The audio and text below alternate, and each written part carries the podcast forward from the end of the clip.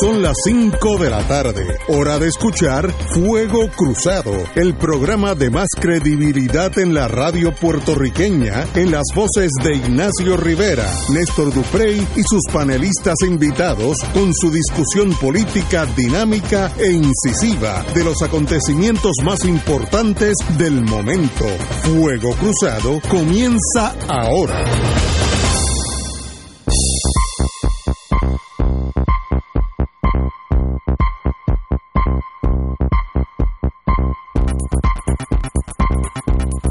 Amigos y amigas, hoy hay que empezar con una noticia que me llena de orgullo patrio, dirían aquellos que están en otro mundo, pero para mí. ¿En qué mundo está usted que No, no, no. orgullo patrio? No, porque la gente hay una connotación que Ah. pues, si dices eso, entonces eres independentista. No, no.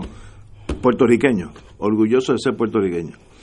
El hijo mío que trabaja para General Motors dijo que estuvo en una ceremonia ayer donde la ingeniera Keisha Camps, esa familia yo, Camps, he oído antes de esta familia, que es una ingeniera graduada, graduada de Mayagüez, fue nombrada jefa de la división de vehículos autónomos, Autonomous Vehicles, en General Motors. Salió top leader en, eh, en menos de 30 años en Forbes. Le dieron un reconocimiento esta mañana en General Motors donde estaba mi hijo. Ella es la jefa del proyecto de automóviles que en unos añitos va a guiar solo. Y eso elimina a los borrachos, porque el que, los otros carros no toman alcohol, etcétera. Así que tiene 28 años, pero habla bien de nuestra Facultad de Ingeniería de Mayagüez. Esta señora no está ahí porque, eh, primero que por lo- la foto que tengo, muy guapa, tiene 28 años y es la jefa de la división de generar en el futuro cercano au- ca- automóviles autónomos. Quiere decir que tú dices, llévame a casa y él te lleva a tu casa. Eh, eh, yo quiero yo quiero estar vivo para ver eso. Yo, yo soy el primero que me compro un gadget de eso para estar por ahí dando bandazos, eh, dándole órdenes al carro. Lo importante es que buena educación se da en Mayagüez, porque en Motors yo estoy absolutamente seguro que eso no es por pala, no es que si es de azul, colorado, verde, es porque ella es la mejor para ese grupo, porque si no lo hubieran mandado, lo hubieran nombrado una de Oklahoma o de Kansas o de Bulgaria, porque la General Motors literalmente es una industria in- internacional, y nuestra Keisha Camps es la jefa del programa de autónomos vehículos, vehículos autónomos de la General Motors, para orgullo de todos nosotros. Y usted que es del oeste, tal vez tú coges más agüita que nosotros. porque- Bueno, yo creo que es una, una noticia muy positiva, buena para, para el mundo entero. Y si tú quieres comprar un carro que se mueva sin conductor, ya lo puedes hacer. Existe. Esa tecnología ya existe. El problema es que hay algunos que han chocado, pero, pero aparte de eso, es una tecnología ya en, en funcionamiento y, y que en el estado de California lo puedes ver de más de cerca que en ningún otro sitio. Ah, Ya, ya están, ya Sí, están. los hay. Ah, wow. Pero y que sea una puertorriqueña de 28 años, 28, que está a cargo de esa división, eso es por mérito, porque esta señora no está allí porque es una cara bonita, eh, porque su papá es fulanito, que si tiene un endoso del presidente de tal, no, no, está allí por sus méritos. Y, y felicito a la Facultad de Ingeniería de Mayagüez, porque esa gente obviamente están tirando al mundo ingenieros de primera línea, porque si no, esa señora no hubiera llegado allí. Felicitaciones a la Universidad de Puerto Rico. Esa, ese nombramiento se une a decenas de reconocimientos que se dan anualmente en distintos espacios del quehacer académico, económico, cultural, donde egresados de la Universidad de Puerto Rico, recordemos que el recinto de Mayagüez es parte del sistema de la UPR, aunque a veces ellos actúan como ente cuasi independiente, ¿no? Pero el re- Calzanes, chicos. no, no, no, ahora y siempre colegio y esas cosas, ¿verdad? Eh, pero son alma mater colegial y todo eso, no, yo sé, yo sé. Pero eh, son parte del sistema UPR y esa debería ser razón suficiente para los que no solo no hacen nada para defender la universidad, sino que atentan contra ella todos los días, lo pensaran dos veces. Uno de nuestros más grandes instrumentos de movilidad social y añado yo de valor estratégico para cualquier proyecto de desarrollo nacional. Y yo como no le tengo miedo a la palabra nacional, ni patria, ni nada de eso, gracias a Dios, pues no tengo empacho en decirlo. Cualquier proyecto de país, cualquier proyecto de nación, tiene que contar con la Universidad de Puerto Rico como, como un valor estratégico de primer orden. Eso ocurre en todos los países del mundo. Todas las economías exitosas hoy han hecho una gran inversión en su sistema de educación superior público. Nosotros como pues nos ha tocado esta maldición eh, en los últimos tiempos, pues ahora tenemos dos gobiernos, no uno, dos, cuyo objetivo es destruir la universidad. La Junta de Control Fiscal y el gobierno de Ricardo Rosselló. Y repito, cosas como esta deberían servir de recordatorio del valor de la Universidad de Puerto Rico. Compañero Don Héctor Richard. Bueno, no hay mucho que abundar sobre el tema, ya eh, hemos coincidido con la felicitación. Lo que apunta eh, Néstor, pues es certero. Tenemos dos influencias en la misma dirección en cuanto a bajar el tamaño de la universidad, convertirla en una universidad parecida a otras en los Estados Unidos.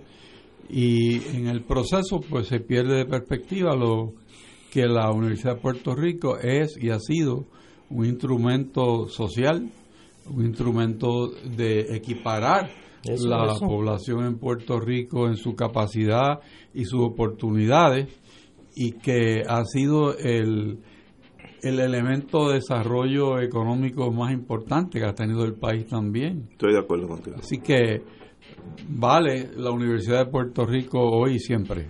Sí, oye, eh, pido la venia de ustedes para, para temprano en el programa, para que no se me olvide, enviar aquí mis más sentidas condolencias a un querido amigo y hermano, a Orlando Peruchín Cepeda. Me acabo de enterar de la muerte de su hermano Pedro. Ah. Eh, Pedro Cepeda, eh, a quien conocí. Pedro era miembro distinguido de la peña del Quenepo en la parada 15, una peña deportivo musical a la que yo por muchos años cuando estaba en esa etapa de la, del mundo. Hiciste tus rondas, hiciste tus rondas. mis rondas y extensas allí. Eh, es uno de los lugares donde mejor la he pasado en mi vida. Y Pedro, pues era parte de ese grupo, eh, una persona de, de mucho, de, de, una gran calidad humana y, y de, de mucho conocimiento. Así que vaya vaya a su familia, particularmente al, hermano Orlando Cepeda.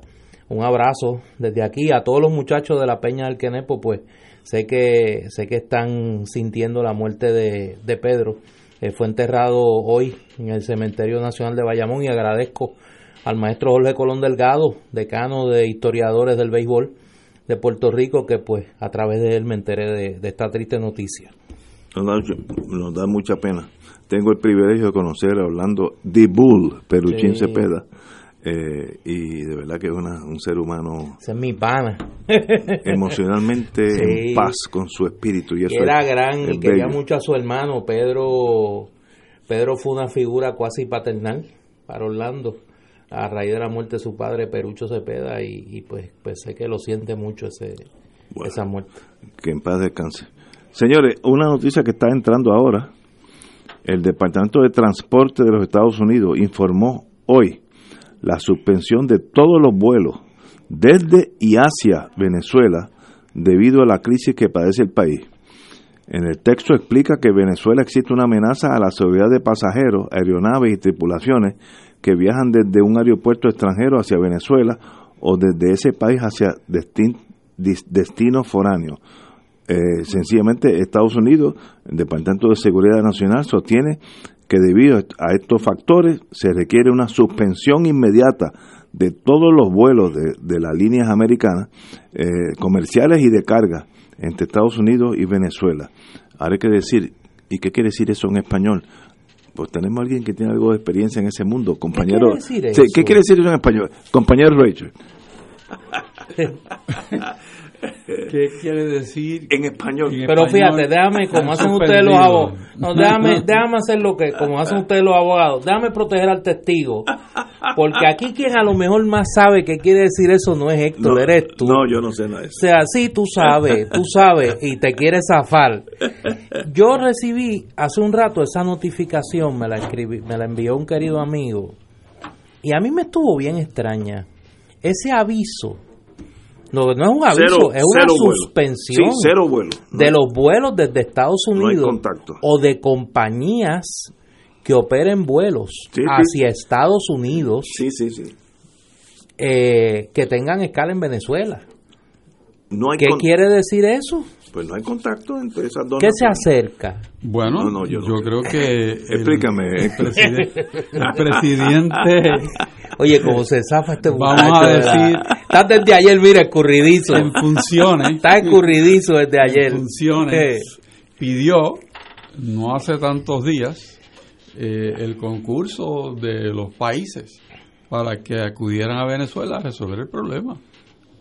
Las Naciones Unidas. porque- Bueno, No, no, no, la- no se lo pide- no, no, no. no, no, él no dijo Naciones ¿Ves que tú Unidas. estás escurrizo? No fue a las Naciones Unidas, fue al Comando Sur Del com- Exacto. del Ejército de Estados No Unidos. digas Correcto, eso, que me correcto. da cosa. Entonces, pues parece que esa fiebre ha sido contagiosa y quizás lo pidió porque ya venía por ahí. Y, y cuando viene el silencio, pues lo que viene entonces es una movida que obviamente debe ser desestabilizadora del régimen actual para que pueda entonces entrar otro régimen en funciones. Me parece a mí que habrá otros silencios además del- de los Estados Unidos que seguirá este, a esta trayectoria, porque me parece a mí que el, el desangre del pueblo venezolano parece que ya no aguanta más. Y yo creo que esto es un añadir un factor tal vez hasta emo- emocional, porque pasajeros entre Venezuela y Estados Unidos no debe haber tantos al día. Estoy diciendo 100, 200, a todos en él. Así que no es un factor importante, pero es una cuestión simbólica de que no hay relaciones. Allá ustedes, sin ningún Pero, ustedes y pero hay, nosotros. hay más de 100 y 200 porque eh, Yo- una no, sola línea no. de aire mueve muchas en un avión puede haber 200 personas. Sí, es Sí, verdad, pero hay muchos vuelos y distintas Sí, yo, líneas aéreas. yo vi eso como un, ahora hablando, ahora hablando más en Algo serio, está pasando. algo va a pasar, porque Estados Unidos no suele tomar ese tipo de medidas, Es verdad, y eso. menos en público. y menos en público. Eh, eso se une, como habíamos dicho, a ese llamado directo de Juan Guaidó al Comando Sur De para que intervención intervenga, norteamericana. para que el ejército de Estados Unidos intervenga en Venezuela. Eh, es triste, y tengo que decirlo, yo pues los que escuchan este programa saben cuál es mi posición sobre el gobierno de Nicolás Maduro. Pero yo eh, en la vida defiendo principios, y me parece que hay un principio fundamental aquí envuelto que es el de la no intervención y me parece que la solución pacífica de los conflictos y el derecho a la- eh, y el principio de la no intervención deberían ser eh, protegidos por la comunidad latinoamericana y es triste y lo hemos visto a través del desarrollo de esta crisis cómo la comunidad latinoamericana cada vez se muestra más impotente para poder mediar en este conflicto. Eh, la división que existe en la familia latinoamericana, en los gobiernos de la región sobre el tema, la incapacidad para poder crear un vehículo de interlocución entre las partes. No hay forma de que gobierno y oposición puedan tener un diálogo efectivo. Varios gobiernos que han intentado, el gobierno de la República Dominicana, el gobierno de México, el gobierno de Uruguay, la Santa Sede. O sea, nadie ha podido generar un canal de comunicación y de negociación efectiva entre las partes que adelante una solución pacífica a este conflicto. Y lamentablemente esa decisión a mí me parece que lo que apunta es a eso, a que estamos en, en, en, en, en las horas cercanas La Guerra Fría. a una intervención en Venezuela que sería pues de carácter desastroso para no para obviamente para Venezuela para las venezolanas y los venezolanos pero para la región ni se diga Sería interesante ver la reacción de Rusia porque ha habido un coqueteo Sí. entre Putin y, y Y Maduro. Maduro. Con razón, y, porque y ha habido hasta alguna presencia, aunque sea fotográfica, de militarismo ruso en, en Venezuela, por lo menos equipos y Asesores, soldados, etcétera. asesores. Eh, así que podríamos estar ante un escenario complejo. Yo, bueno, vamos a una pausa y yo tengo que añadir algo más. Eh, voy a ser, tratar de ser analista, aun- aunque el corazón a veces traiciona a uno, pero vamos a ser analistas. Vamos a una pausa. Fuego Cruzado está contigo en todo Puerto Rico.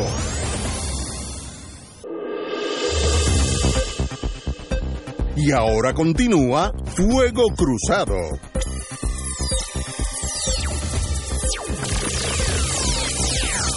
Amigos y amigas, regresamos a Fuego Cruzado. El Senado, a través de la comis- Comisión de Seguridad Pública. Pero tú ibas a hablar de Venezuela. Ah, perdón, perdón. Ok, sí. que, No te, no te es que a veces es que mejor- tú, a veces mejor- tú estás tenso. Tú tienes este, Mira, ansiedad. Ahora soy analista. No tengo, como si tuviera un, en un sistema de inteligencia del país que ustedes quieran, análisis sin emociones. El problema de Venezuela y Estados Unidos es emocional y entonces cuando hay emociones por el medio no hay lógica. Mientras más tú la analices lógicamente, más te pierdes. Estados Unidos, desde el Manifest Destiny, ha dicho, este hemisferio es mío y yo mando aquí.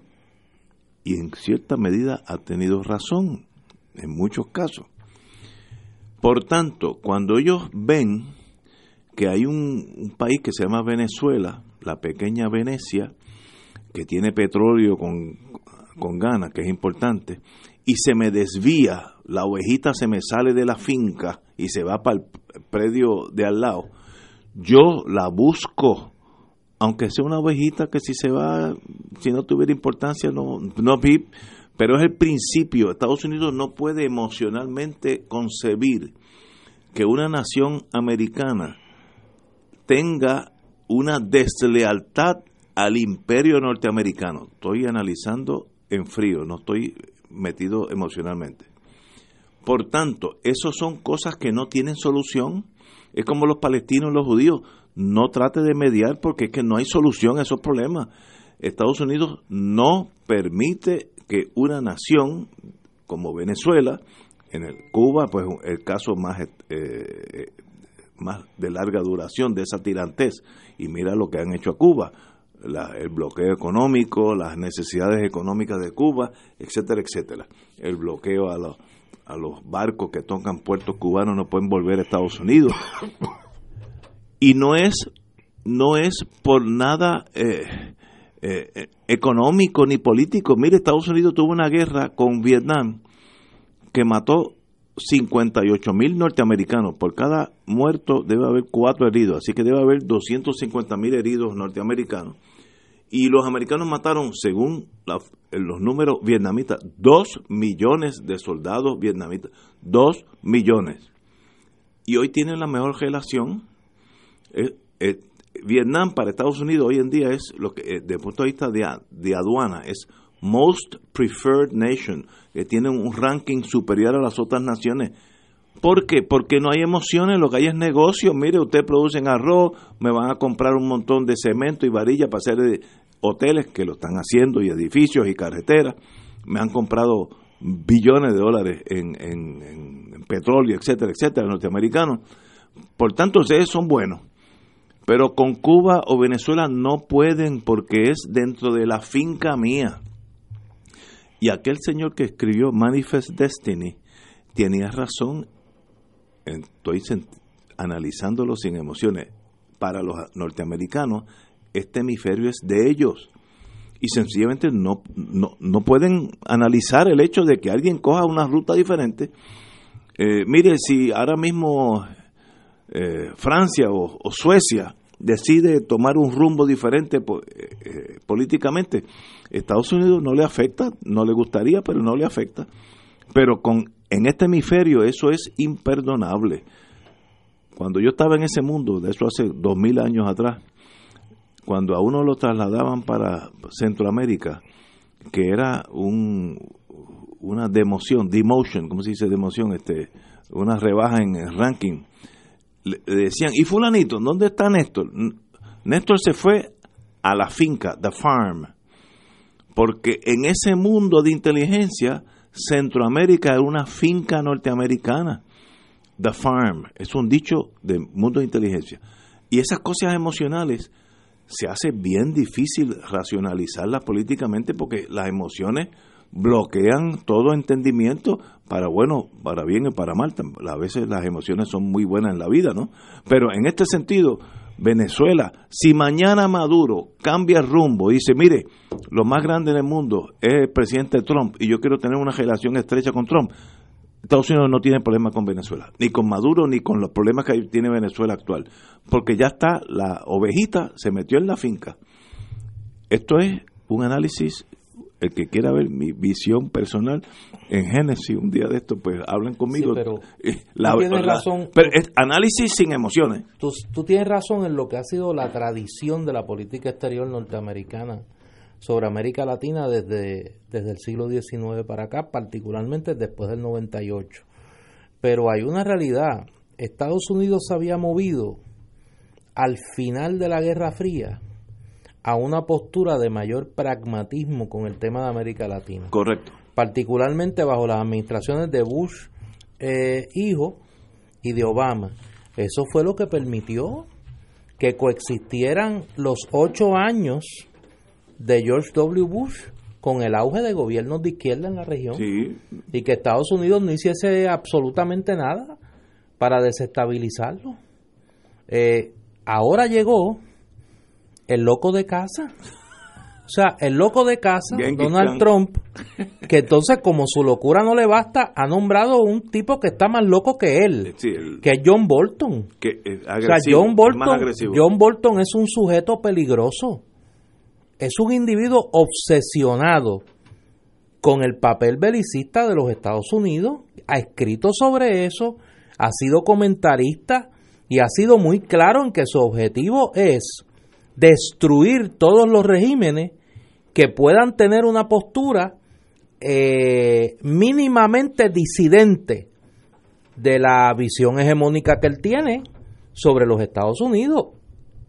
Desde que llegó a su puesto de consejero de seguridad nacional, está como los borrachos en, lo- lo- los borrachos en una barra buscando una pelea. O sea, él o la quería formar con Corea del Norte, o la quería formar con Venezuela, y en Irán, que no hemos hablado de eso, Sí, que está por- en Irán la situación está bien complicada por una especie de locura de, de- del estamento de seguridad nacional norteamericano civil.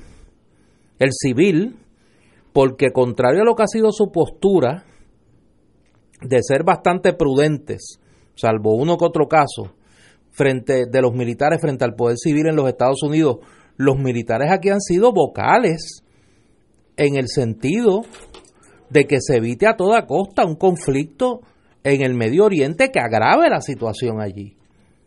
Y en el caso de Venezuela ni hablar.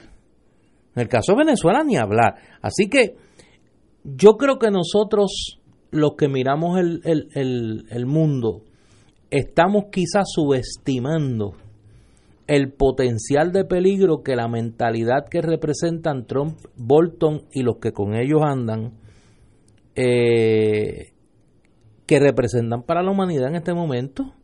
Y entonces lo peligroso, me parece a mí, es que los poderes que habían sido poderes niveladores de esa torpeza norteamericana, la Unión Europea particularmente, no está en su mejor momento. Hay elecciones para el Parlamento Europeo a fines del mes de, de mayo.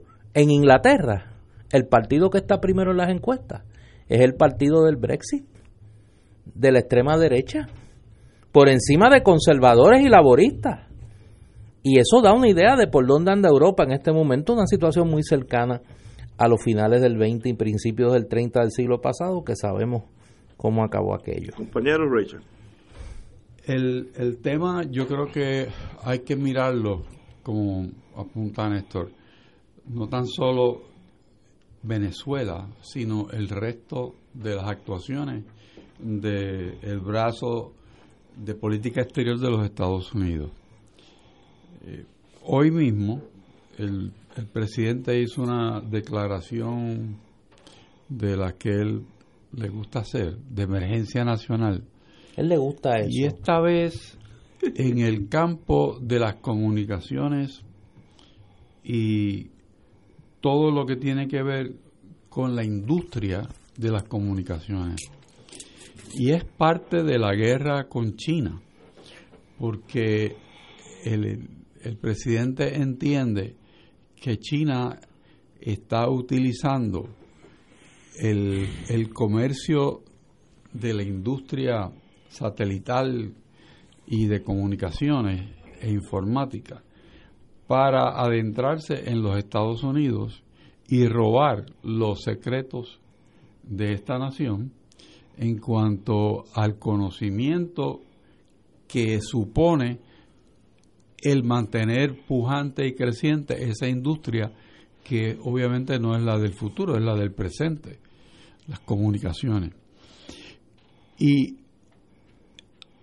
junto con, con esta declaración, él tuvo la oportunidad de establecer puentes de plata con China, pero la perdió la semana pasada, porque no tuvo ninguna ápice de éxito en una cumbre económica para discutir los diferendos que hay en cuanto a las políticas de ambas naciones y la imposición de aranceles y tributos especiales a productos que vienen de China. Y usted dirá, bueno, pero ¿qué tiene que ver eso con lo otro? Pues tiene que ver con todo. Porque al fin y a la postre, todo tiene que ver con dinero.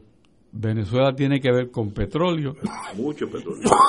Y China es la persona que compra la deuda de los Estados Unidos.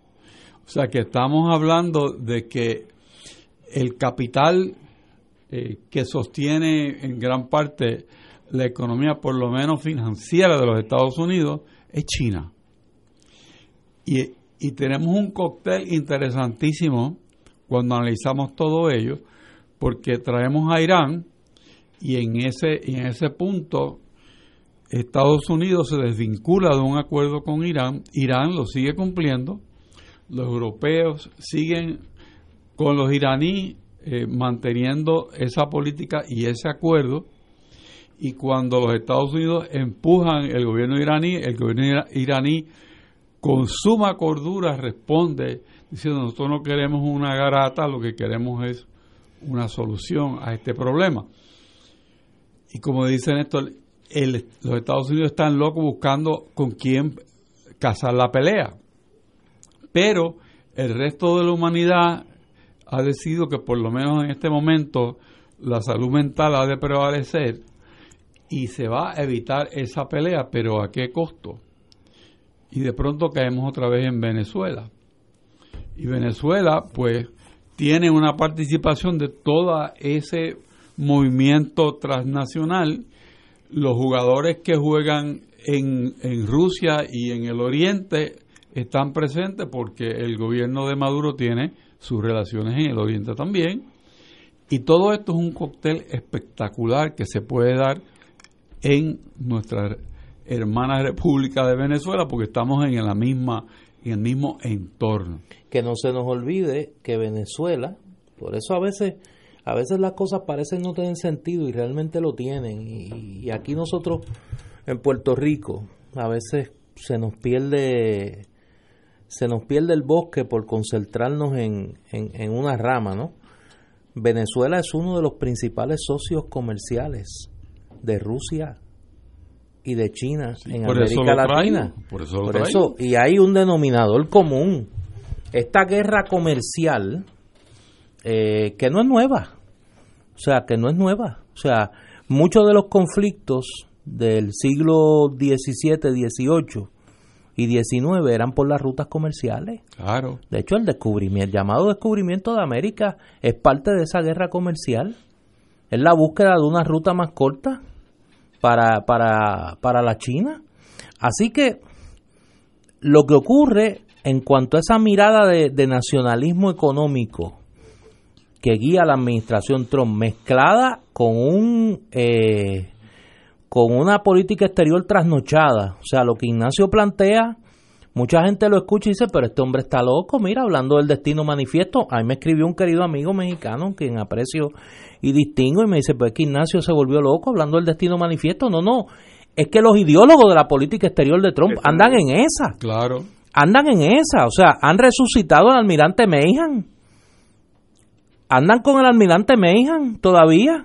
O sea, y es, y es un momento complicado porque, repito, el balance de poder que se había producido por Guerra Fría, con la emergencia de la Unión Europea como un actor importante, que por fin se había recompuesto luego del fin de la Segunda Guerra Mundial y de todo, toda la turbulencia de la Guerra Fría en Europa. La emergencia de una serie de potencias económicas que juegan un papel más allá de lo económico en el elemento geopolítico, el caso chino, el caso ruso, el caso de la India, inclusive en el continente africano el caso de Sudáfrica, los llamados BRICS, eh, y el papel que estaba jugando una América Latina que parecía dentro de sus divergencias ideológicas que estaba desarrollando unas políticas más o menos de consenso en el tema económico y aún en el tema político. Todo eso parecería resquebrajarse en nuestra, en, nuestra cara, ¿no? Era un poco lo que decía el amigo Rafael Cox Salomar hoy en su columna de, del periódico El Nuevo Día, que me parece que es un, un eh, eh, es un ejercicio de sensatez en tanta locura que, que, que, que los locos están sueltos de verdad y no son locos. Es el nacionalismo económico, es el nacionalismo político, es eh, este, e, e, este brote de populismo que, que, representa una, una alternativa de corto plazo al derrumbe ideológico, a la pérdida de referentes totalizantes que ocurre luego del fin de la Guerra Fría. Es decir, es un momento caótico en, el, en la humanidad, con el agravante en el caso nuestro, como colonia de los Estados Unidos, que un poco también es una segunda maldición, porque nos pasa como nos pasó con España en el siglo XIX, que éramos presas de, de quizá la generación de políticos españoles más incompetentes. Eh, y ahora somos presas de, de el gobierno más, más alejado de la visión ideal del gobierno republicano, y hablo de republicano no de los republicanos y demócratas, del, del modelo republicano de gobierno que ha tenido los Estados Unidos en toda su historia. Lo que planteaba Héctor del, del, del fetiche con los estados de emergencia que tiene Trump, es que detrás de eso hay una mentalidad autoritaria. Claro. Hay una mentalidad de, de, de, que el Congreso no existiese. O sea, esa, eh, eh, esa, esa mentalidad de que la prensa, el Congreso, eh, el Poder Judicial, recordemos los ataques que hizo al juez presidente del Tribunal Supremo, es decir, Trump quisiera gobernar él solo. Bueno, o sea, un modelo autoritario. Y en el punto que mencionas del Poder Judicial, la semana pasada, en dos ocasiones, él dijo que iba a presentar legislación para quitarle el poder a los jueces federales de emitir estados eh, provisionales o interdictos y que una decisión de un juez no se pudiera aplicar por toda la nación de los Estados Unidos porque eso le afectaba a él. Y entonces, pues cuando, cuando va a hacer lo que llama el court stripping, pues entonces, ¿qué queda? Porque el reducto que le queda al ciudadano es la justicia. Y si la justicia está a menos, pues tienes menos justicia. O sea que, que va derechito por la, el totalitarismo. Eh, absolutamente. En una ignorancia, porque no hay ni un plan hacia el totalitarismo, es cosa intuitiva. Son este, fascistas intuitivos o que ni han leído del fascismo, son gente bien mediocre con mucho poder y mucho posibilidad de hacer mucho daño al mundo. Hay de todo, hay, eh, hay fascistas intuitivos, pero ahí hay una gente que llevan años. ideólogos. Años como ideólogos y como propagandistas. O sea, diciendo que el Estado es el, que el gobierno es el problema, que el gobierno es un peligro, que hay que reducir el gobierno al mínimo, por no decir eh, vivir sin gobierno. y yo creo que un poco apela a ese sentido de inseguridad de, de, los sectores blancos pobres de Estados Unidos y, pues ahí está lo que lo que se está viviendo en ese país con las consecuencias que tiene para Puerto Rico. Porque no es que Donald Trump está obsesionado con Puerto Rico es que su trato hacia Puerto Rico responde a una visión ideológica y donde el desdén hacia Puerto Rico es música para los oídos de su electorado. Por eso usa Puerto Rico y los ataques a Puerto Rico como un balón. Estoy totalmente de acuerdo. Señores, tenemos que ir a una pausa y regresamos with Crossfire. Fuego Cruzado está contigo en todo Puerto Rico.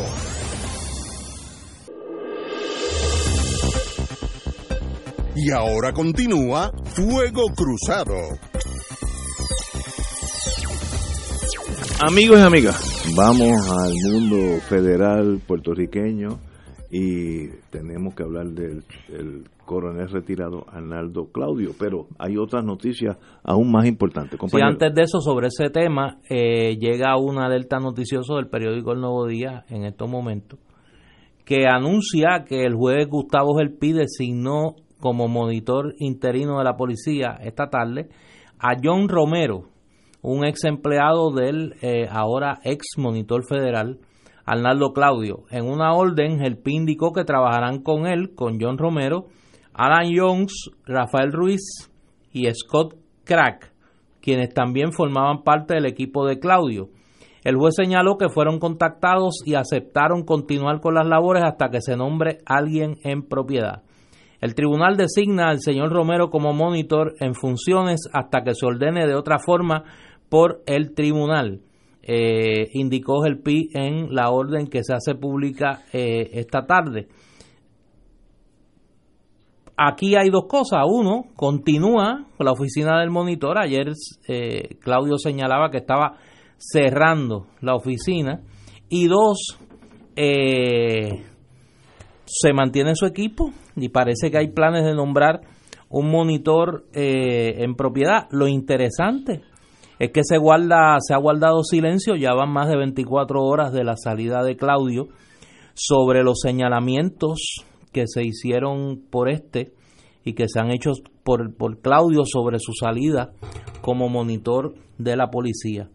Ayer eh, en el periódico El Vocero, ya luego que nosotros termináramos el programa, se publicó una nota de la periodista Melissa Correa donde citaba a Arnaldo Claudio señalar que había eh, mencionado eh, potenciales conflictos de intereses de personas relacionadas al, al proceso de reforma de la policía y de monitoreo al cumplimiento de esta reforma. También luego de que nosotros saliéramos del aire ayer, el periódico, eh, la página de Noticel, eh, señaló que el padre del juez federal Gustavo Gelpi, el licenciado Gustavo Gelpi, es parte del bufete Maconel Valdés, que eh, es el bufete al que se le señaló el contrato de 3.7 eh, 3.3 o 3.7 millones de dólares eh, suscritos eh, para representar legalmente al Departamento de Justicia, que hasta ahora los abogados internos del departamento eran los que estaban asumiendo esa representación. Es curioso el silencio que algunos medios han guardado en el día de hoy sobre estos señalamientos. Es curioso también el silencio que desde los sectores políticos del país se han se ha guardado sobre este tema son señalamientos muy serios eh, y son señalamientos que deberían tener alguna explicación en algún lugar, eh, bien fuera del juez El Pi, bien fuera del Departamento de Justicia de Puerto Rico, eh, e inclusive del propio Arnaldo Claudio, a quien conozco y pues sé que desde ayer ha estado, no ha estado evadiendo eh, el explicar las razones que lo llevaron a, esta renuncia tan introspectiva.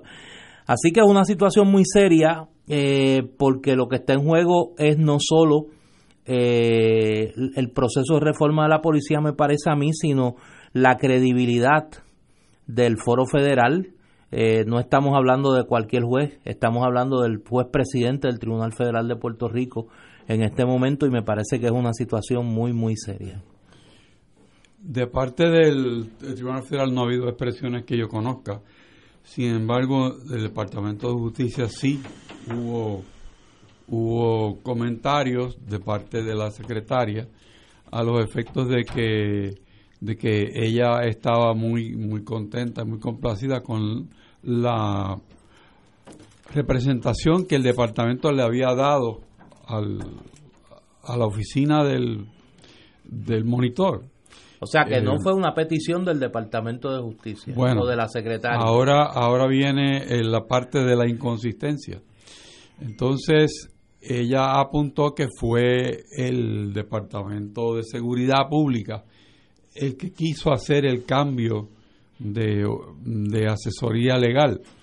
Sin embargo. otra palabra, pesquera para poner nombres a lo que bueno no sé no dijo no se dijo nombre el, el comunicado del departamento de seguridad no creo que tenía atribución a persona alguna sino fue genérico a los efectos de que ellos habían actuado porque la secretaria de justicia había dicho que sería bueno el cambio. Así que ahí hay versiones eh, conflictivas. Eso no es. Eh, me parece a mí que el tema es suficientemente importante como para que haya algún tipo de expresión aclaratoria, eh, especialmente porque el, el monitor que eh, renunció apunta a falta de supervisión, especialmente en la cuestión económica del manejo del presupuesto de la oficina y ahí pues eh, obviamente debe ser el señor Claudio el que apunte hacia quién él se refiere. Porque de otra manera, pues un señalamiento general le echa lodo a todo el mundo. Y estoy seguro que, que no es así. No puede ser que todos los componentes de momento miren para el lado. Las cantidades económicas que estamos hablando no son pocas en términos de cantidad eh, los señalamientos de, falta de supervisión son serios eh, y me parece que en una época en que en Puerto Rico estamos viviendo por una carestía de fondos y de pronto que los fondos pocos de Puerto Rico se utilicen para programas administrados de forma federal, como es la Junta, que es el pueblo de Puerto Rico el que los paga. Así que cada dólar que se utilice con poca eficiencia, diría Ignacio que es una manera fina de decirlo, eh, pues repercute en contra de los mejores intereses de cada puertorriqueño.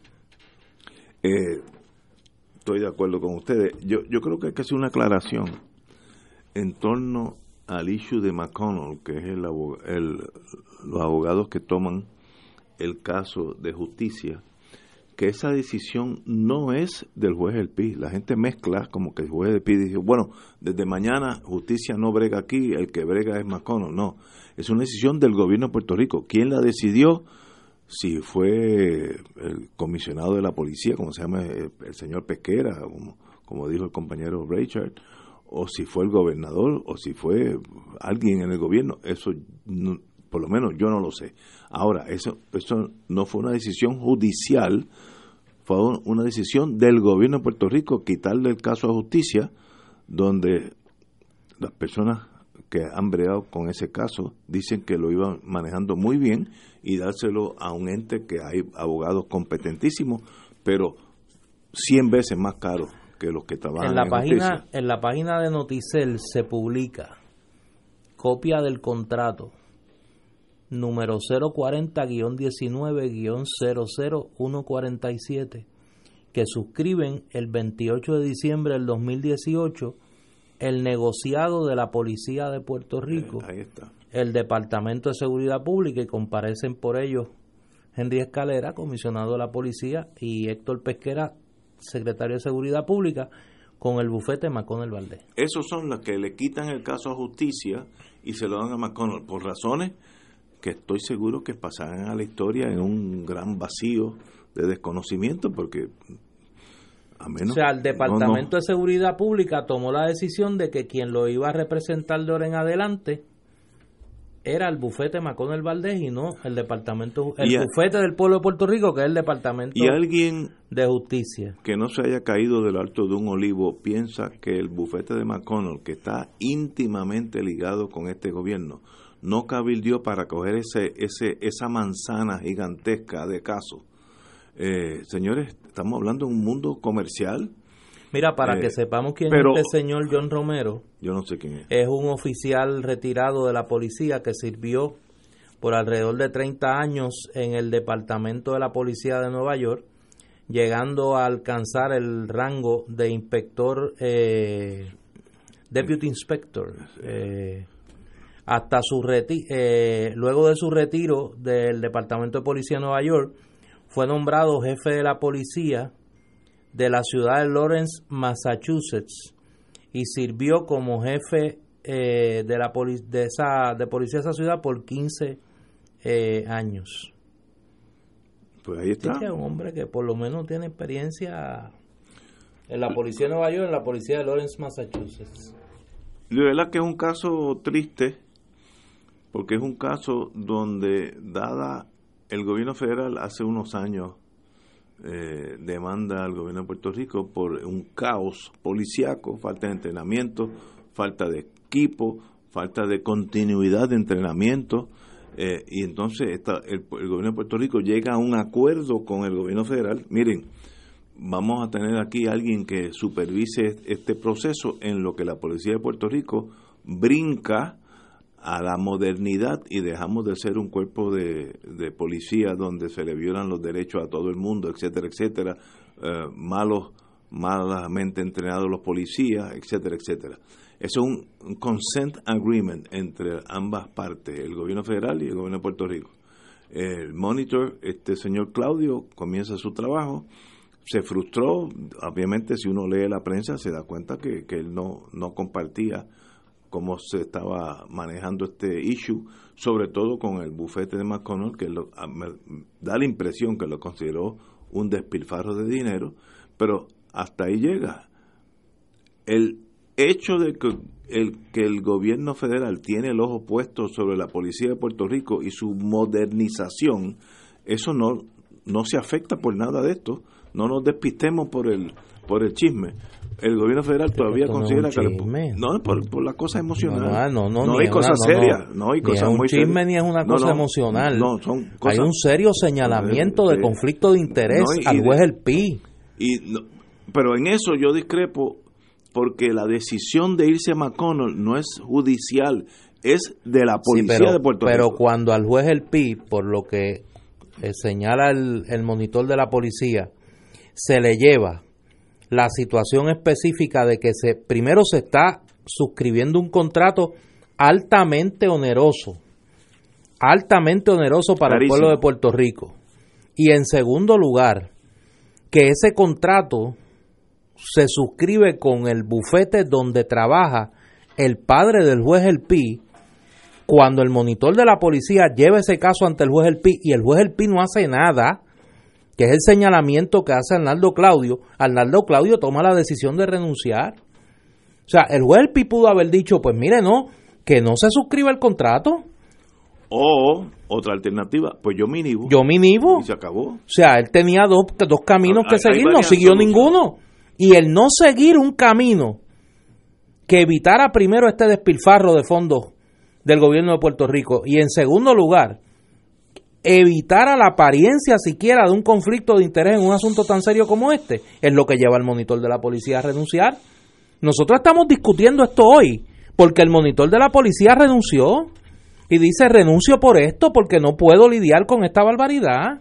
Si no, no lo estaríamos eh, discutiendo y el contrato seguiría y McConnell va a cobrar sus tres puntos y pico millones y no sabríamos nada de esto, nada de esto. Lo que hay que si uno tuviera el tiempo para investigar estas cosas, periodista, en Puerto Rico hay periodistas que pueden hacerlo. ¿quién fue la persona que tomó la decisión? Quítale el caso a justicia, aunque lo están llevando bien, dáselo a McConnell que van a cobrar 100 veces más que justicia. Esa ahí donde puede haber mano criminal entre comillas, y estoy siendo cínico, ahí donde puede haber intereses creados. It is what it is, eh, eh, como dicen los médicos, las cosas son como son y no como uno Por eso. que fueran. Son las 6 de la tarde, 18 horas, vamos a una pausa. Fuego Cruzado está contigo en todo Puerto Rico.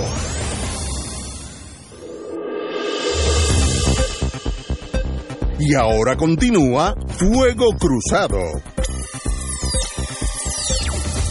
Compañeros, Envían un dato aquí del bufete extendido. son buenos. Y hoy sí que es del bufete extendido. Me, me señalan, y lo voy, a, lo voy a leer tal como me lo envía este distinguido jurista. El sueldo de un abogado de la División de Litigios del Departamento de Justicia ronda entre los 40 mil y 50 mil dólares al año. ¿Cuánto van a cobrar por hora los abogados de McConnell? Cinco veces eso. Jesus. Sometido, compañero. Sí, no hay más nada que decir. bueno, vamos a la electricidad. Fijada la fecha para un síndico. Puerto Rico está en sindicatura completo. La jueza Taylor Swain verá el 12 de junio, que eso es pasado mañana, la moción que busca que bonistas tomen el control de energía eléctrica. Yo diría que eso es bien negativo para Puerto Rico. Pero eh, eso es lo que la jueza Taylor Swain determinó, que ex- examinará el pedido de National Public Finance Guarantee y otras dos aseguradoras municipales para nombrar un síndico de esta corporación pública. ¿Qué efecto tendría eso? El síndico sería como el síndico en un proceso de quiebra.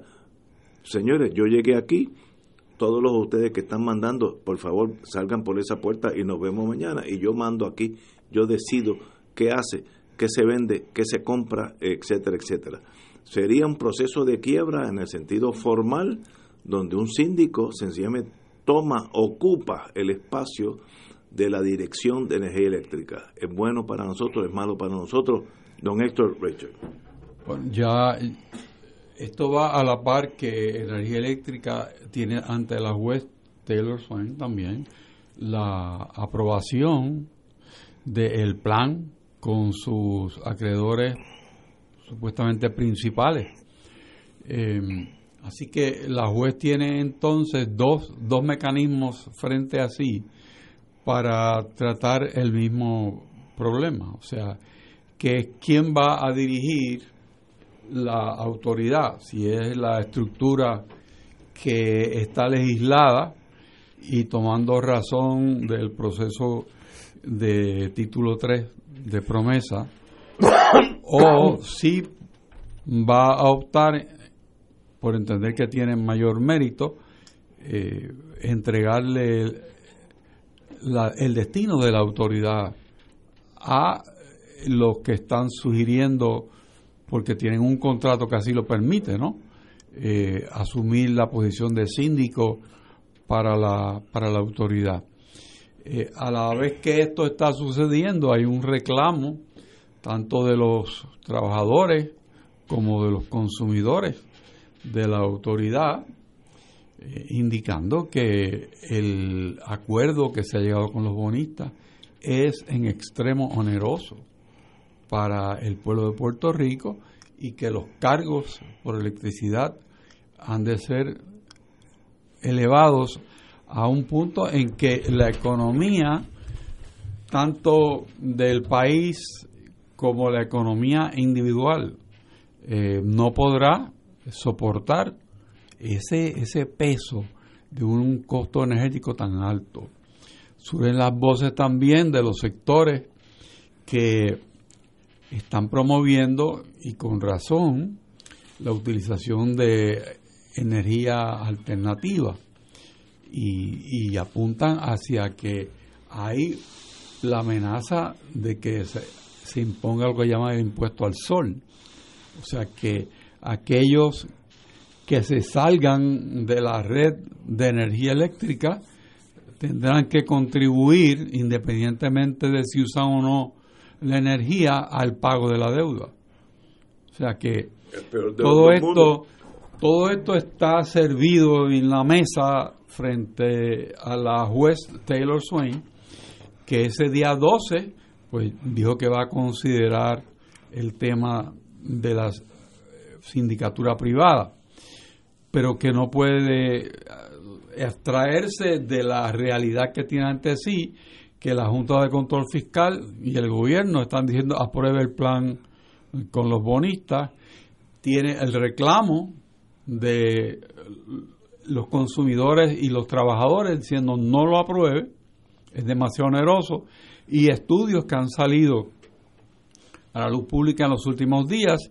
de que esto va abocado a una quiebra declararse dentro de tres o cuatro años. Porque es una segunda quiebra. Sí, no va a poderse lograr. Y apuntaba yo fuera del, del aire a, Ignacio que podemos también añadirle a este cóctel eh, vamos a llamarle molotov o de frutas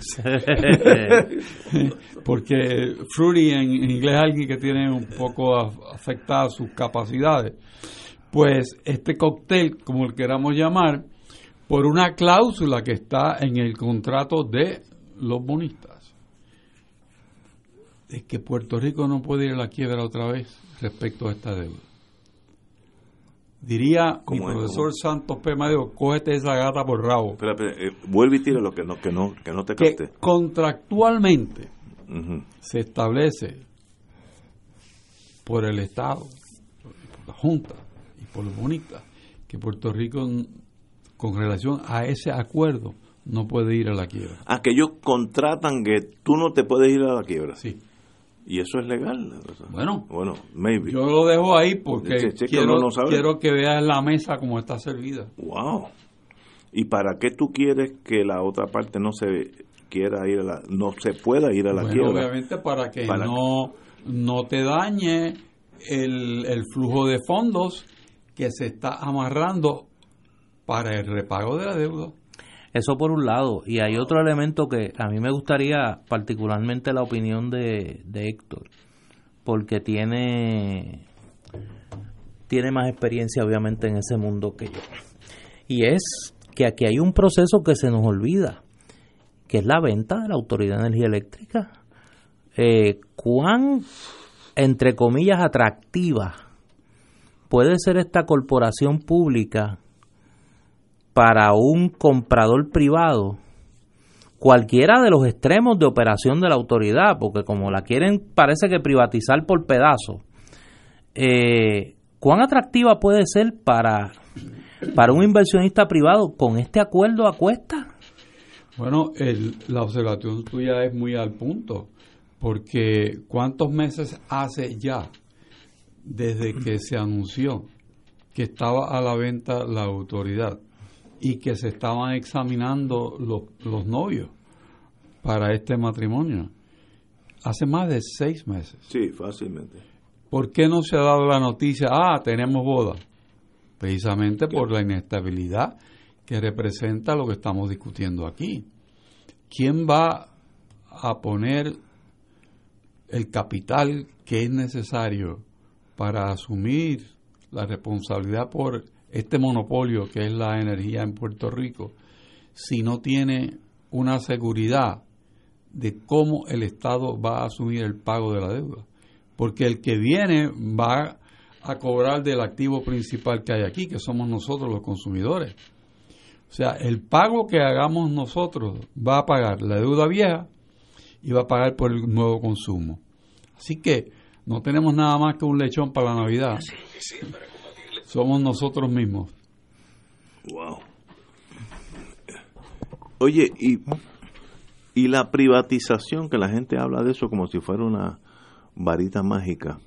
Si yo privatizo y vendo los activos nada más, y el Estado se queda con la deuda que son casi 10 billones de dólares, 10 billones, y, y la Florida Power, Connecticut Power, la que sea, no, no adelantaríamos algo. Estoy pensando sin conocimiento alguno, estoy tirando la idea. Bueno, volvemos al, al punto. ¿El repago de la deuda de dónde va a venir?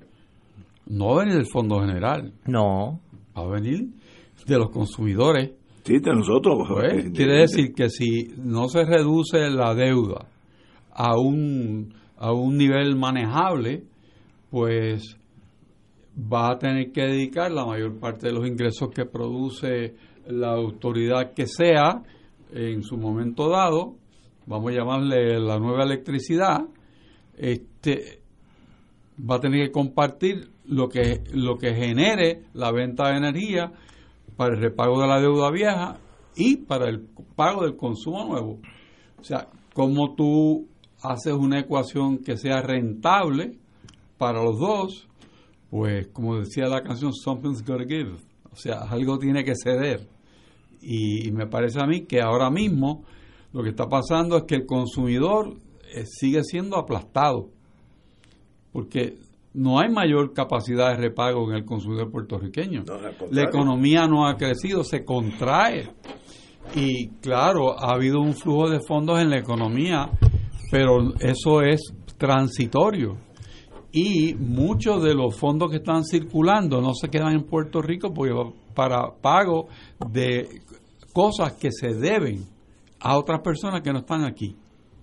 ¿Quién es el inversionista que está ahora por cobrar de la Autoridad de Energía Eléctrica. No, no son los, los inversionistas originales que pusieron los bonistas. son los que compraron los que compraron algo que valía un dólar y pagaron 10 centavos.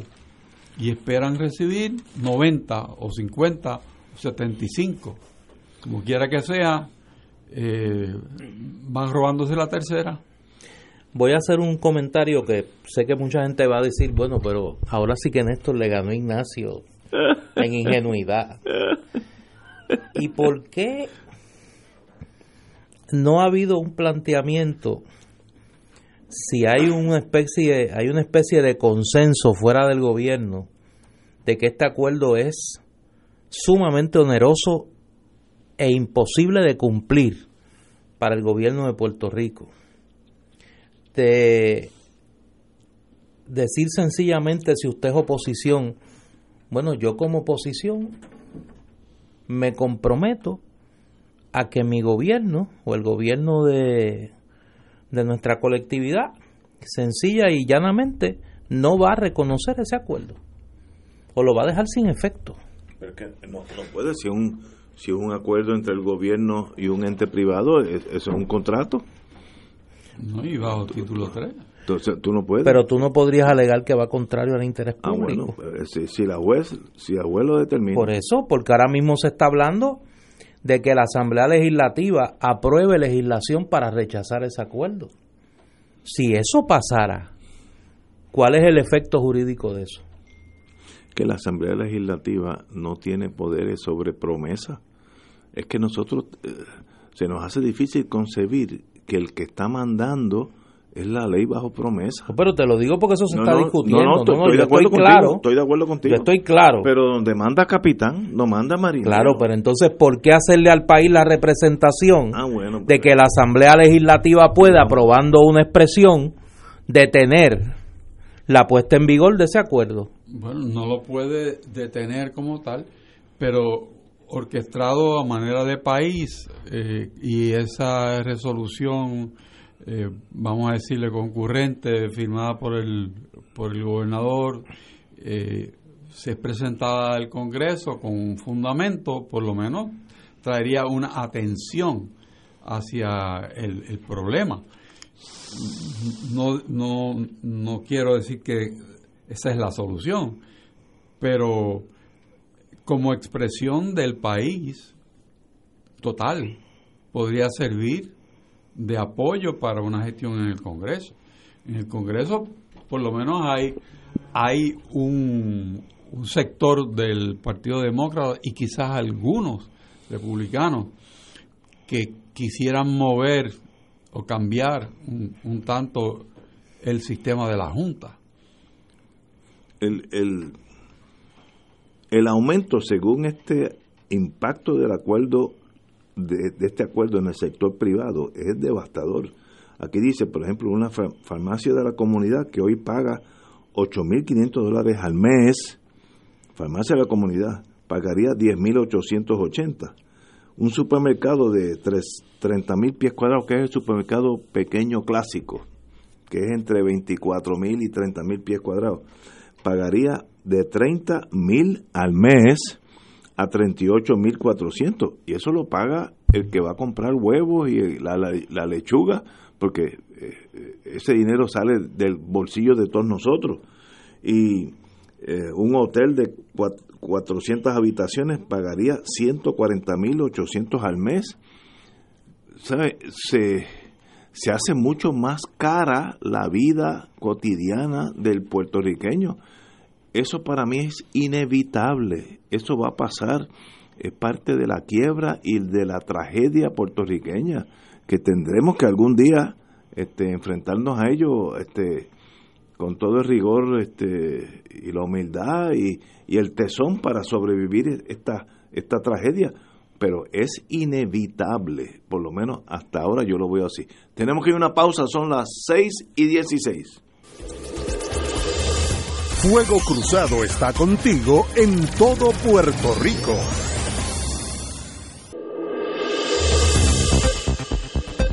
Y ahora continúa Fuego Cruzado. Amigos y amigas, la asistencia por desastre, que nosotros tenemos mucho que ver con eso.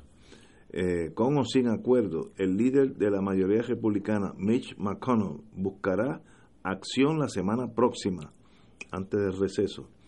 Las negociaciones en busca de un acuerdo sobre el proyecto de asistencia por desastres avanzan, pero independientemente de que se logre una transacción, el líder de la mayoría republicana, Mitch McConnell de Kentucky, anunció ayer que provocará una nueva votación la semana próxima, en momentos en que el tranque ha incluido el nivel de asistencia a Puerto Rico, Mitch McConnell sostuvo que no permitirá que el Senado cese la semana próxima en ocasión de Memorial Day sin tratar de aprobar alguna medida. Cito al señor senador, no voy a evitar, no voy a enviar a nuestros miembros de ambos partidos a casa sin alguna acción. Eh, por segundo día consecutivo, desde el hemiciclo, el líder de la minoría, Charles Schumer, de Nueva York, demócrata, afirmó que las conversaciones progresan, pero considera que los republicanos se han dado cuenta de que no habrá un acuerdo de consenso sin que se aseguren los reclamos de más ayuda para la isla, adicionales a los 600 millones de asistencia alimentaria que contienen todos los proyectos pendientes. Así que, ¿dónde está eso? Pues me da la impresión que está en un tranque legislativo. Compañero. Da la impresión que hay un tranque, pero que hay avance. Y, y me parece a mí que el, momento de la presión, de que se van a ir de vacaciones y etcétera, pues puede generar la necesidad de llegar a un acuerdo que no es el ideal para ninguno de las partes y, y que se subsane esta situación de impas. Pero falta ver qué haría el presidente Trump, porque él ha dicho que ni un centavo más para Puerto Rico. Sí, eso lo ha dicho varias, varias veces. Y que uno, pero, pero el Senado, como ellos como los senadores tienen los pies más en la tierra que Trump, ellos tienen que decir, yo cuento en mi estado con unas minorías, así que tengo que tener cuidado de no aparentar abandonar las minorías, porque entonces me puede costar a mí, senador, mi elección. Así que viene ese juego político individual de senadores y representantes, que yo creo que es hasta bueno que, que suceda. Don Néstor. Yo creo que en esa pelea política pero no política de Puerto Rico, política de Estados Unidos, eh, es un juego de suma cero. Los republicanos no van a aprobar ese proyecto en el Senado si tiene la asignación para Puerto Rico a esos niveles. Eh, una de las grandes, uno de los grandes problemas que tiene el sistema político norteamericano en este momento, del que nosotros somos víctimas eh, en este momento, por este, particularmente en esta determinación, es el temor dramático que sienten los senadores republicanos a potenciales retos primaristas de seguidores del presidente Trump, lo que prácticamente los ha llevado a entregarle el alma a, los caprichos de Donald Trump. El caso más, más elocuente y más patético es el de Lindsey Graham. Lindsey Graham, que era una de las personas con criterio independiente allí, traicionó hasta a su amigo eh, más entrañable, John McCain, eh, en aras de entregarle el alma a Donald Trump por miedo a un reto primarista. Igual pasa con gran parte de esa mayoría republicana que viven aterrados de que, de que el fundamentalismo trompista los desbanque y que, y que pierdan el, el, asiento en el club más exclusivo del mundo, como se le llama al Senado, al Senado Federal. En esa refriega y como parte de, esa, de ese secuestro eh, del, eh, de la mayoría republicana, cae este, este issue de Puerto Rico. Donald Trump ha convertido a Puerto Rico, lo decíamos ahorita, en un balón de su estrategia electoral para mantener contenta su base republicana de extrema derecha, blanca, fundamentalista políticamente, extremadamente nacionalista y con unos altos tonos de racismo. Eh, y en ese sentido, eh, yo no veo honestamente una salida política, porque del otro lado, para ser justo, los demócratas han identificado a Puerto Rico como una bandera, una banderilla que saca lo peor de Donald Trump y la utilizan muy eficazmente también. Eh, así que nosotros somos una, unos rehenes del tranque político que existe en Estados Unidos en este momento verdad que no, no le veo una solución, sobre todo estoy hablando como puertorriqueño, que nosotros somos los que necesita, necesitamos esa ayuda, pero estamos en ese balompié político allá entre los republicanos y no, no veo un futuro fácil para Puerto Rico. Eh, llegará algún dinero, pero llegará con cuenta boca, eh, cuenta gotas. Y si a eso le añade, que nosotros hemos tenido gran culpa en eso, de añadirle al cóctel, darle dos o tres gotitas de corrupción, eh, whitefish, etcétera, pues entonces no solamente aprueba el dinero, tú te, aseguras que cada dólar que vaya para allá tenga un, un agente del FBI al lado, porque si no se lo van a tumbar. Lo ha dicho el presidente de Estados Unidos varias veces, que esto es un gobierno, que Puerto Rico es un país corrupto, lo ha dicho el, presidente. Así que no veo buen ambiente para que llegue dinero como llegó a San Tomás y Santa Cruz, que llegó sin problema alguno. Aquí se va a hacer mucho más difícil. No, no, no, no le veo solución práctica a eso. Bueno, pero señores, ayer hubo una, hubo una reunión entre varios de los alcaldes eh, y la señora Yaresco, que es la jefa de las finanzas de Puerto Rico, en Orocovi, eh, en su primera reunión con, entre la señora Yaresco, que es la eh, directora ejecutivo de la Junta, eh, tras quedar cubiertos por la ley promesa, seis de los diez, diez alcaldes que participaron en el proyecto piloto establecido por este ente federal no hallaron ayer soluciones concretas para atajar los problemas fiscales de los ayuntamientos. En cambio, los ejecutivos municipales encontraron una pared que frenaría lo que ven como su salvación fiscal, un proyecto de ley que establecería un mecanismo alterno al extinto fondo de equiparación que les permita continuar brindando servicios esenciales. Eh, tenemos la quiebra de varios municipios, de eso lo hemos hablado aquí ya hace cuatro o cinco años, y esa quiebra es como un marullo que aunque usted lo vea bien lejano en el, en el horizonte, a la larga va a llegar a la playa y ese marullo está llegando a la playa y es la quiebra real de varios municipios. Algunos están ya con la soga al cuello y varios van a estar en ese sistema. La, la señora Yaresco se reunió con ellos, pero los, los, los alcaldes dicen, mire, no, no hubo grandes soluciones vamos a tener menos y menos fondos y hay alcaldías que no pueden funcionar con menos fondos porque no pueden pagar la nómina. No estamos hablando de hacer mejoras, hacer puentes, no, no. pagar la nómina. Así que nos enfrentamos a una crisis municipal en los próximos meses. Don Héctor. El, el tema municipal es, es complicado y, y no creo que lo podemos analizar pensando en la Junta, eh, porque también está dando vueltas el tema de los condados. Eh, figura que no ha sido, por lo menos, discutida públicamente con seriedad desde el punto de vista de cómo implantar la idea.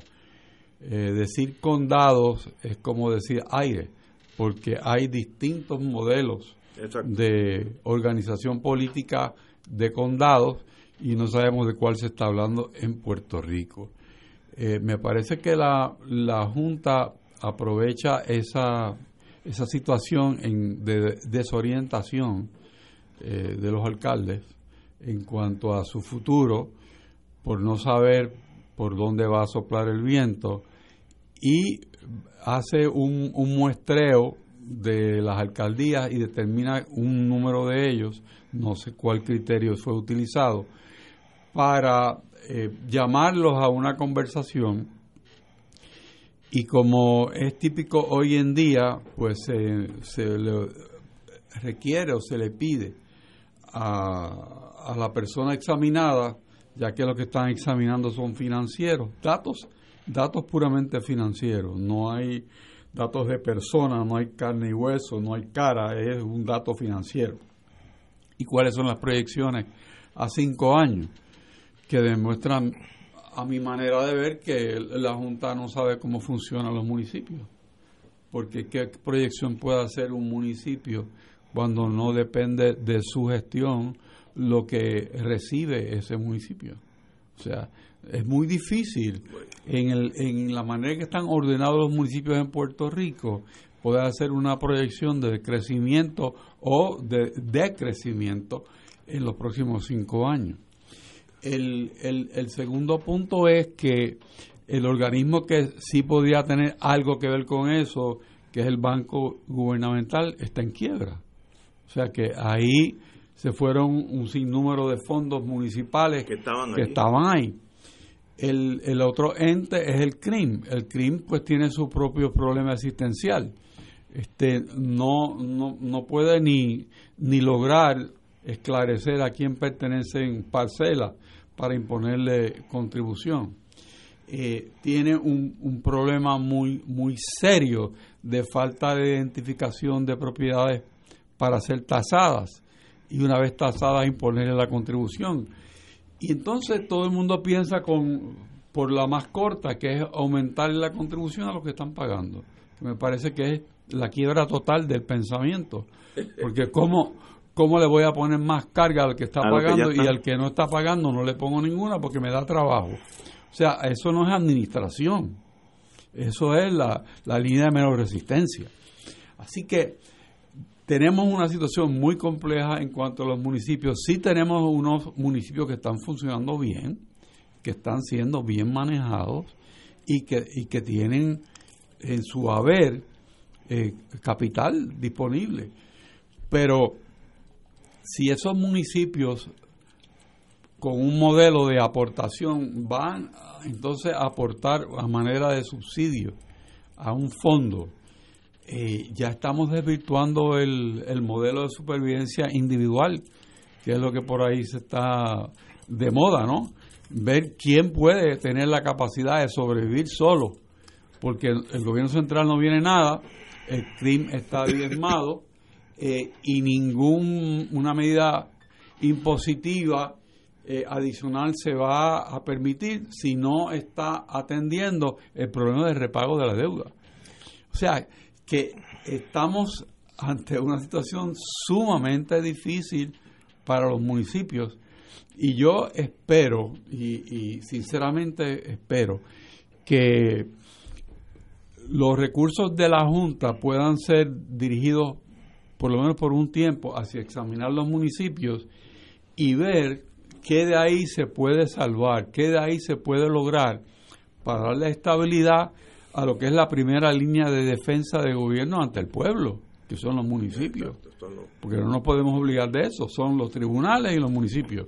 Ese es el contacto primario del, del ser humano con, con su gobierno. Así que dentro de todo eso, pues el hecho de que la Junta tenga recursos eh, para hacer evaluaciones, investigaciones, para hacer recomendaciones, es positivo. Y que esté tratando de llevarlos hacia los municipios que estén dispuestos a participar, pues es positivo.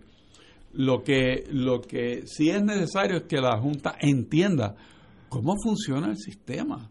O sea, porque no es cuestión de pedir información, la información va a estar, es cómo yo utilizo esa información dentro del cuadro general de Puerto Rico de los municipios, que son criaturas del Estado y que comienzan siendo subsidiados y mantenidos por el Estado del Fondo General y entonces poco a poco es que se van desmembrando a un modelo de autosuficiencia.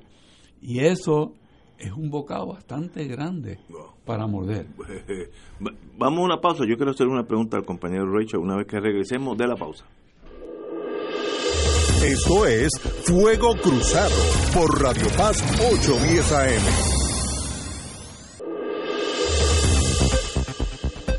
Y ahora continúa Fuego Cruzado.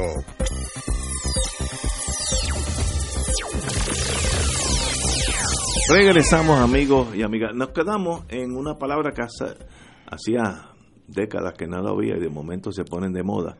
La palabra county, condado en Estados Unidos, lo que hemos vivido uno que otro, ah, pues, que son creo que la mitad de los puertorriqueños han estado tenido experiencia por allá.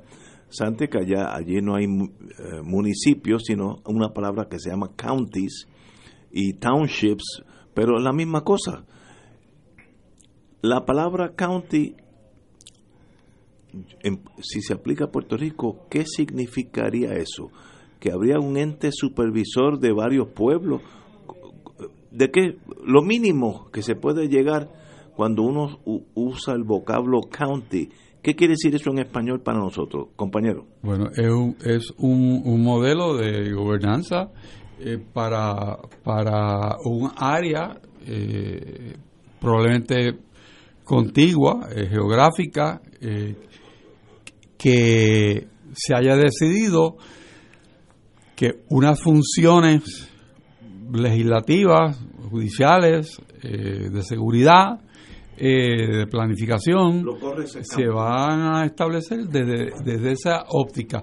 Pero eso no invalida que bajo esa región o área donde funciona el county, pues haya cantidad de municipios pequeños o grandes eh, que, que, interactúen con, con, la población de ese pueblo eh, como, como, como aquí. Lo que pasa es que decir county, eh, a menos que uno no sepa de cuál condado está hablando, pues decir cuáles son las funciones de ese county eh, no sería posible porque obviamente en cada estado en Estados Unidos que hay que hay condados pues la definición del condado está en la legislación del estado. Pero no necesariamente el, el county que hay en Florida va a ser el mismo modelo de, de, de, gobernanza del county que está en Texas o el que está, vamos a decir, en California. Pero, por ejemplo, eh, yo viví unos años en Montgomery County, allá en Maryland.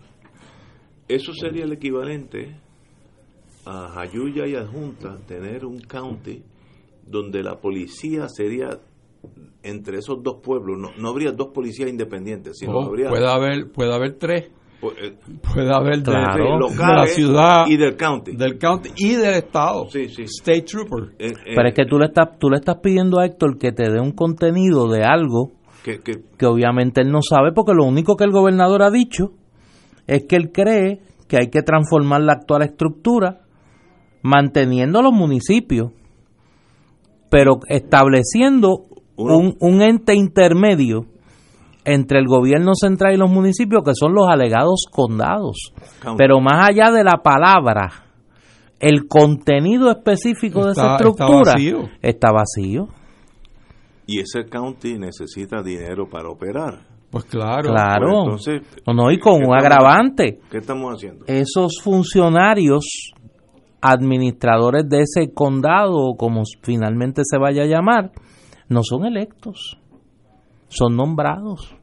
Y van a, va, va a ser, cuando hablamos de esto por primera vez, yo lo denominaba, es la Junta de Control Fiscal para los municipios. O sea, le vas a crear un ente administrativo no electo para que tenga poder o, o- o absorba facultades que hoy tienen los municipios y que tiene el gobierno central y que las administre. Pero, por ejemplo, en Montgomery County hay un sistema judicial de ese county. que Hay jueces de Por eso, Montgomery Ignacio, County. pero es que tú... Hay policías Pero Montgomery County tiene una ley que varios- define- que varios townships Claro. que son pueblitos están bajo esa sombrilla. Hay una ley que crea ese condado Bueno, sí. y debe estar en la, en la constitución de ese estado, debe estar debe existir la figura del county, del condado, Sí, sí, sí. con una con, con- con un contenido jurídico Y eso específico es lo que quieren traer a Puerto Rico. que no se sabe. Ok. Estás buscando una respuesta que no existe. Fíjate que está- cuando se habla de eso, se nombra un comité para averiguar cuál es el condado que va a tener Puerto Rico. pero- O sea, no es, que- no es que hay un, un líder que dijo, vamos por este camino. No, no. Exacto. No, mire, yo le voy a pedir a ustedes que me digan a mí cómo es que vamos a ir. Eso es lo que hay hasta este momento. está, Hay un comité está bien que- prematuro. que sí, muy prematuro. Por eso yo creo que al, al haber ese vacío de lo prematuro, es que la Junta eh, se mete en ese campo. Exacto. Y trata de llenar el hueco. Exacto.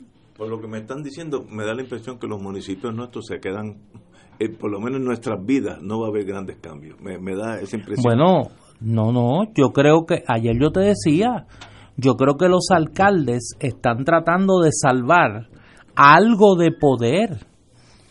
Porque porque aunque se vacíe de contenido la estructura municipal, tú sigues siendo alcalde. Y tú sigues ocupando un lugar electoral en el país. Aunque no tengas poderes como el gobernador. Cada vez el poder real del gobernador es menor, pero él sigue siendo gobernador. Pero bueno, el- la, la etiqueta no hace. Claro, no, no. Y los privilegios del poder. Ah, bueno, Eso se queda ahí. entendí, entendí. Por eso eso se queda ahí. No, eso se queda ahí. Ay, Dios. Bueno, esa es la tragedia que estamos viviendo. Pero, ¿cómo tú. Porque, perdóname, ustedes dos son personas de mucha más experiencia en la vida que yo. ¿Ustedes pueden creer que los alcaldes en serio piensan que la Junta de Control Fiscal está haciendo esto para salvar los municipios? Como dijo uno, No, para cobrar. Como dijo, como dijo uno, La Junta de Control Fiscal es un ente de. que le agradecía a la Junta. Sí. Hubo uno que dijo, yo le agradezco a la Junta, Sí, no, pero porque eso- quiere, eso porque quiere, gente- sal- quiere ayudar a los municipios. Son gente corteses. Sí, no, no, son da sentimiento. Sí, da, sí, buenas, buenas personas. Da sentimiento. Eh, Bueno, señores, tenemos que ir a una pausa. Vamos a una pausa, amigos. Y, espérate. Vamos a una pausa, amigos, y regresamos con Fuego Cruzado. Fuego Cruzado está contigo en todo Puerto Rico.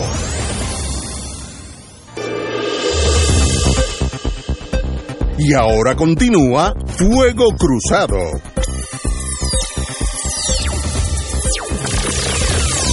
Regresamos, amigos y amigas. Tengo por aquí una eh, actividad que me envían las queridas amigas y amigos de la Fundación Felisa Rincón de Gautier. La Fundación Felisa Rincón de Gautier y la Asociación de Historia del Viejo San Juan invitan a la conferencia a la Iglesia de Santa Ana en el contexto urbano de San Juan. Conferencia que estará a cargo del arquitecto Héctor Valver- Valvarena. Esto es mañana jueves 16 de mayo a las 7 de la noche en la Casa Museo Felisa Rincón de Gautier en la Caleta de San Juan 51, allí en el Viejo San Juan. Eh, repito, mañana 7 de la noche la iglesia de Santa Ana en el contexto urbano de San Juan, conferencia a cargo del arquitecto Héctor Valvarena y auspician la Fundación Felisa Rincón de Gautier y la Asociación de Historia de El Viejo San Juan. Amigos y amigas. Usted debería ir a eso, usted es de allá de... Yo estoy allí. ¿Usted está allí cerca? puedo caminar, literalmente puedo caminar. Oye, cuando empezamos el programa, eh, dijimos la, la decisión de Estados Unidos de cortar todo vuelo eh, aéreo entre Estados Unidos y Venezuela o algunos aviones extranjeros que hacen escala en Venezuela y luego siguen para Estados Unidos, que hay unos cuantos, pues nada de eso puede tocar territorio norteamericano. Dijo, bueno, qué raro, pero las fuerzas de seguridad bolivariana tomaron el Parlamento, que eso le añade otra dimensión de crisis a este problema. Decenas de guardianes nacionales y policías con escudos antimotines se apostaron ayer en la Asamblea Nacional venezolana y sus alrededores e impidieron el paso a los congresistas opositores, lo que obligó a suspender la sesión. Pues yo diría que es una buena decisión porque si no iba a coger un macanazo. La toma del Palacio Legislativo se produjo horas después de que unos 15 miembros del Servicio Bolivariano de Inteligencia Nacional, SEBIN, la policía política, ingresaron al edificio en busca de un supuesto artefacto explosivo, eh, pero en realidad era para eh, acordonar la Asamblea Nacional, el equivalente aquí a la, legislatura, y que nadie entrara. Eh, el señor Guaidó, jefe del Parlamento venezolano, reconocido como mandatario interino por algunos, aseguró de que el presidente Maduro quiere secuestrar el poder legislativo al desplegar un fuerte operativo policial en día de sesiones por una supuesta amenaza de bomba. ¿Qué está pasando allá? Me da la impresión que lo, se están jugando ya cartas más pesadas en el ajedrez político entre los venezolanos. compañero. Yo creo que aquí lo que estamos viendo es el deterioro diario de esa crisis política. Eh, no hay que ser un genio para saber que lo que hasta ahora ha hecho la oposición, eh, particularmente bajo la conducción de Juan Guaidó, pues no ha sido, eh, no ha tenido, no ha tenido éxito y pues se están jugando cartas desesperadas y yo creo que el gobierno de Nicolás Maduro está apretando también la mano internamente porque siente que a nivel internacional eh, las fichas se están moviendo en el tablero, como hablábamos al inicio del programa. Yo creo que, que, es, un, eh, es, es un proceso de deterioro acelerado de esa crisis política, donde parece ser que la, la, acción internacional, en, en términos de una intervención militar en Venezuela, pues cada vez es más, está más cerca lamentablemente. Don Héctor Es así, es la misma lectura que hicimos en turnos anteriores. Eh, llegó el momento que ya no aguanta más la situación y es la hora cero. Pero la hora cero conlleva a la corta o a la larga violencia. Correcto. alguien va a matar a alguien o alguien va a empujar a alguien los militares, la pregunta como oficial de ex oficial de inteligencia, los militares, ¿con quién están? Esa ha sido la Esa es la clave de esto. Bueno, y, y aparentemente siguen eh, siguen siguen muy apegados al, eh, gobierno. Eh, al gobierno.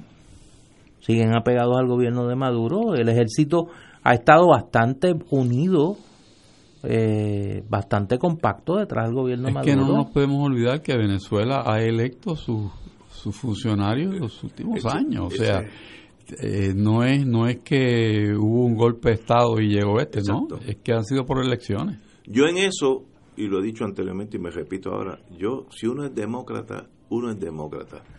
Si Venezuela eligió a Maduro, pues Maduro tiene que... Pero es que uno de los issues... Igual que nosotros elegimos... hemos hablado otras veces de eso. Uno de los asuntos contenciosos aquí es esa última elección presidencial que fue boicoteada por gran parte de la oposición señalando irregularidades en el, en el organismo electoral y señalando falta de garantía que el proceso fuera un proceso eh, justo e imparcial. O sea, ese es el pro, eso, eso es uno de los El- problemas. El problema es que dicen que no fue una elección Por eso. eh, válida. Vamos a Por eso, por eso. es otro factor. Es por eso, o sea, Pero ¿cómo aquí que- hay aquí hay un mutuo desconocimiento. O sea, la Asamblea Nacional que la controla la oposición desconoce el triunfo de Maduro en la última elección y el gobierno de Nicolás Maduro nombra o elige o hace elegir una Asamblea Nacional Constituyente que se convierte para todos los efectos prácticos en el Parlamento, desconociendo la autoridad de la Asamblea Legislativa, de la Asamblea Nacional allí. O sea, ese es el problema. Bueno, o sea, y- pero- la raíz del problema aquí, el deterioro de la situación en Venezuela, lo produce el doble desconocimiento. Un poder, el poder legislativo no reconoce al ejecutivo y el ejecutivo no solo no reconoce al legislativo, crea un poder legislativo eh, paralelo. Pero ante esa, ese resumen muy bien, muy acertado, que, en que se describe la situación de causa y efecto, tenemos un país que no tiene internamente la solución No. y externamente tampoco, Tampoco. se ha dado el mecanismo. O sea, que solamente queda la fuerza. Tampoco. Y yo, Bottom line, a la larga, la fuerza. Y esto pasó, Wow. esto ya lo vimos hace muchos años. En agosto del 1973, en Chile, el Parlamento chileno, que lo controlaba la oposición, desconoció unos nombramientos hechos por el gobierno de Allende y prácticamente declaró al gobierno de Allende un gobierno al margen de la ley. El gobierno de Allende se aprestaba el 10 de septiembre a convocar al otro día por un mensaje o un discurso del presidente Allende a un plebiscito en Chile, para que entonces el pueblo chileno decidiera si mantenía al Parlamento y Allende en el poder o sencillamente se disolvían los dos poderes y se llamaba una nueva elección. Eso es lo que acelera el golpe de Estado en Chile. Pero ahí se dio un mutuo desconocimiento con el agravante como ahora de que la comunidad internacional, porque estábamos en plena Guerra Fría, pues no, cada cual tenía vela en ese entierro. O sea, la Unión Soviética, Cuba y los países alineados con la postura soviética a favor del gobierno de Allende, eh, la mayoría de los países de América Latina en aquel momento favoreciendo la postura norteamericana y de la oposición en Chile, y los pocos gobiernos que estaban neutrales en el asunto, México por ejemplo, tratando hasta el último momento de buscar una salida, ofreciéndole inclusive un avión a Salvador Allende para que saliera de Chile. O sea, cuando la institucionalidad se derrumba porque hay un desconocimiento de los poderes del Estado, ese vacío normalmente se llena. En Chile lo, en Chile lo trataron de llenar los militares con el apoyo de los Estados Unidos y con el apoyo de sectores de la oposición al gobierno de Allende. Aquí en Venezuela vamos camino a una situación muy triste y muy similar a lo que pasó en Chile, lamentablemente, por el mutuo desconocimiento y por la falta de un mecanismo interlocutorio de diálogo que las partes reconozcan, porque el nivel de desconfianza es tal que nadie reconoce a nadie, ni a la comunidad internacional. Eso conlleva una explosión social donde el que tenga la pistola más grande sea el que mande eventualmente. Señores, tenemos que irnos. Compañero Richard, un privilegio tenerlo aquí con nosotros, Gracias como ustedes. siempre, como todos los miércoles. Así que, amigos, mañana será jueves, yo vedí si estuviéramos en, el Vaticano. Si Dios Pero. Jueves, porque estamos aquí. Hasta mañana, amigos.